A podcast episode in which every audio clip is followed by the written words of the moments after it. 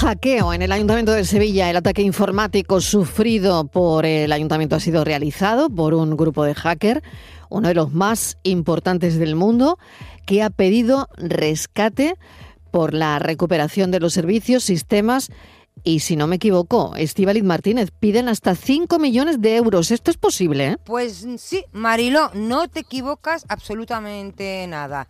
Eso es lo que piden. Rescate millonario. Una cifra, Marilo, recuerda, muy superior a la de esta mañana, que estaba, se estaba barajando el millón y medio mm, de, euros. Dicen o sea, que van subiendo, que me da la impresión de que van subiendo. Dicen ¿Cómo? El responsable, dicen desde el mm. ayuntamiento, eh, eh, concretamente Juan Bueno esta mañana en rueda de prensa, el delegado de Transformación Digital del Ayuntamiento de Sevilla, que es un grupo holandés que se llama Logbin y que son estos, bueno, pues es un grupo efectivamente mm, potente, potente. Eh, Mariló, eh, piden, pues eso, que este 5 millones de euros para recuperar todo el sistema, que veremos a ver si se les paga y tal. El Ayuntamiento ha dicho que ellos no van a entrar en ese juego y por supuesto que no van a dar nada. ¿Qué pasa con este ciberataque? Bueno, pues que ha provocado, Mariló, la caída de la web eh, municipal y todos los servicios que ofrecen al ciudadano. Por ejemplo, afecta especialmente, mira Marilo, qué fuerte, a todos los servicios de emergencia municipales. Claro, eso es lo terrible. Que tienen que volver a trabajar. Como bueno pues como antiguamente como la vieja usanza con papel y boli. En el caso de los bomberos y policías. Fíjate si los bomberos decían esta mañana que la situación es muy compleja porque dice que la centralita no puede transmitir a los GPS de los vehículos las rutas más rápidas en caso de emergencia. Y han tenido que volver al sistema pues antiguo de fichas. Eh, bueno, pues Marilo, en este caso ya vivimos una cosa muy similar en el Ayuntamiento de Jerez. Lo que se hace es una, bueno, pues este tipo de delincuencia, una práctica muy habitual de los delincuentes, pedir un rescate por la recuperación de estos servicios, ¿no? Que el ayuntamiento ha dicho que ni un duro y que nadie garantiza que cobren ese dinero y luego encima se queden con, con los datos. El problema es que son, claro, datos particulares de muchísima gente y que Vamos a ver qué pasa con todo eso. Claro, vamos a hablar con Adrián Ramírez, director del Departamento de Ciberseguridad, Dolback. Eh, Adrián, bienvenido, gracias por acompañarnos. Gracias, gracias a vosotros. Bueno, esto es tremendo. Cuéntanos un poco lo que ha pasado aquí, ¿no? Y lo que hace esta gente o el perfil de este tipo de delincuentes, ¿no? Porque, claro, los hackers roban información confidencial. Aquí el, tema está en, lo que roban, ¿no? Los datos personales, eh, financieros, eh, en fin, encriptan esos datos y luego está eh, el tema de solicitar el rescate, ¿no? Sí, es lo que se conoce como una, como una doble extorsión. El modo operando de este tipo de, bueno, yo le llamo equipos o bandas de cibercriminales, ellos ahora mismo, el grupo Lockpick eh, constenta prácticamente el 60-70% de, de los ataques ahora mismo de ransomware. Están muy bien posicionados y, el, el, ransomware que utilizan para cifrar estos archivos y hacer ese secuestro es un ransomware que está muy, muy eh, digamos, el, código está muy, muy estudiado y lleva ya desde 2022 en activo, por lo tanto es un, es un código muy bien, muy bien preparado, no, no gente nueva y está acostumbrada a hacer esto. ¿Cómo operan? Pues básicamente encuentran una vulnerabilidad, una grieta en lo que es, imaginar lo que es la infraestructura de, eh, del Ayuntamiento de Sevilla, muchas empresas municipales, todas conectadas a una red común y encuentran una grieta en uno de esos servicios, una vulnerabilidad automáticamente la explotan y se cuelan dentro del sistema. Pero claro, porque, claro, Adrián, una cosa para entenderlo, ¿no? Eh, eh, encuentran la grieta, ¿no? Pero claro, es porque ellos tienen que estar mirando dónde hay grietas, ¿no? Pues lo harán con... Eh, Correcto. no, no, sé, claro, están pendientes de esto, ¿no? en eso reside em, pues, la fechoría, ¿no? Claro, está en el mercado negro, mm, se venden las grietas de seguridad, los agujeros de seguridad que tienen las empresas tienen un precio y se venden. A veces espera, espera, un momento. Espérate un momento. Es decir, que hay gente que ya sabe que hay grietas en un sistema de seguridad, vamos a poner un banco importante o vamos a poner un hospital, ¿no? O un ayuntamiento, como ha ocurrido. Hay gente que sabe que hay grietas, ¿no?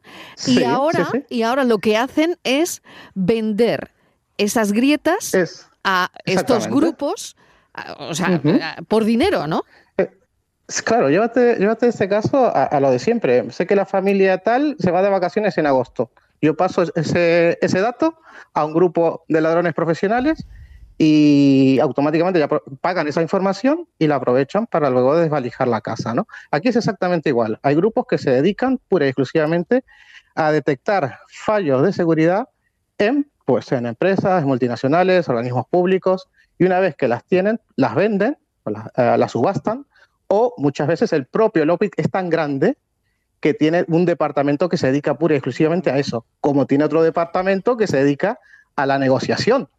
No son cuatro personas que están ahí aburridas en su casa e improvisan. No, no, estamos hablando de profesionales eh, y de técnicos con un nivel técnico muy alto.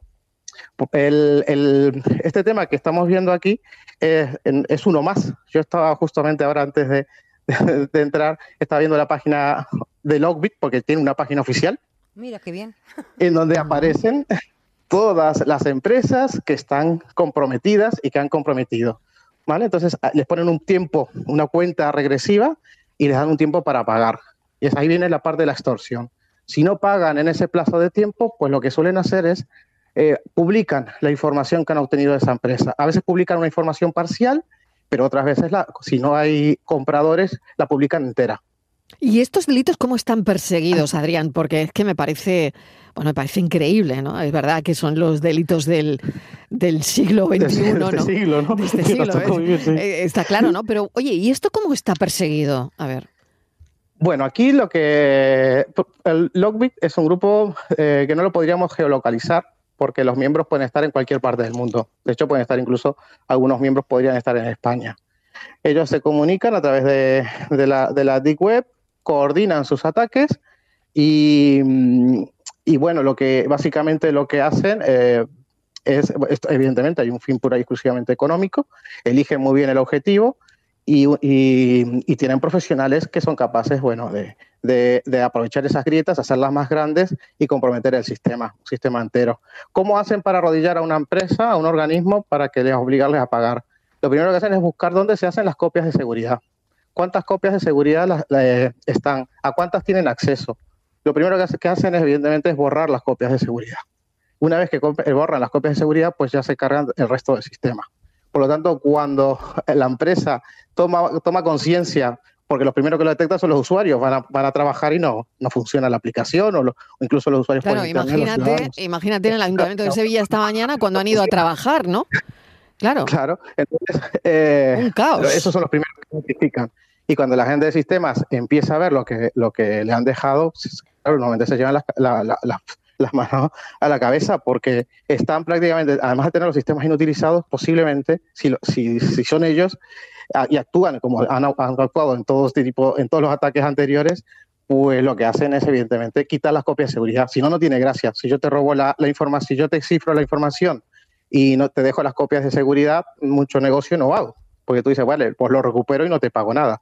No, no, ellos tienen que verificar que, que te dejan sin copia de seguridad y que, y que eso te fuerza a pagar para que obtener una llave, una llave criptográfica, que solo ellos conocen porque esos son los que la han utilizado, para poder volver a recuperar tus archivos. Realmente el ayuntamiento tiene todos sus archivos, pero están cifrados, inaccesibles, porque están cifrados. Hasta que no den esa llave criptográfica, que con un superordenador puede tardar meses o años, o a veces nunca se puede obtener, pues claro, no, no pueden acceder a, a sus propios datos. Estivaliz, un minuto. Sí, eh, Claro, el, yo es que estaba, estoy aquí escuchando Marilo que no me lo puedo, que no me lo puedo creer. Entonces, ¿cuánto tiempo se tarda en recuperar estos sistemas parte del ayuntamiento mm. y qué eh. recupera y con qué garantía el ciudadano sabe que, esos, que sus datos están bien? Por ejemplo, que sus datos bancarios, que sus datos de dirección, que todo se ha recuperado que no se ha movido, efectivamente, que no se ha movido nada. en manos de estos delincuentes.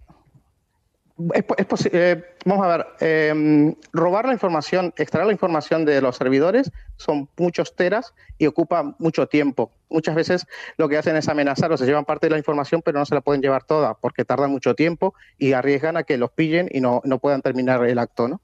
Eh, después lo, otro que, que, me comentabas, ¿cuánto tiempo y el coste que tiene? El coste que tiene para el ayuntamiento ahora esto es enorme, olvidados de un millón y medio que tengan que pagar. Esto le va a costar al ayuntamiento más de 3 y 4 millones. ¿En qué? En recuperar los sistemas. En horas de personal que están haciendo horas extras, están yendo a las 9, 10 de la noche. Eh, hay que hacer un análisis forense, hay que identificar cuál es el, por dónde han entrado para que no lo vuelvan a hacer. Hay que ver las medidas de protección que tenía el ayuntamiento y que han fallado.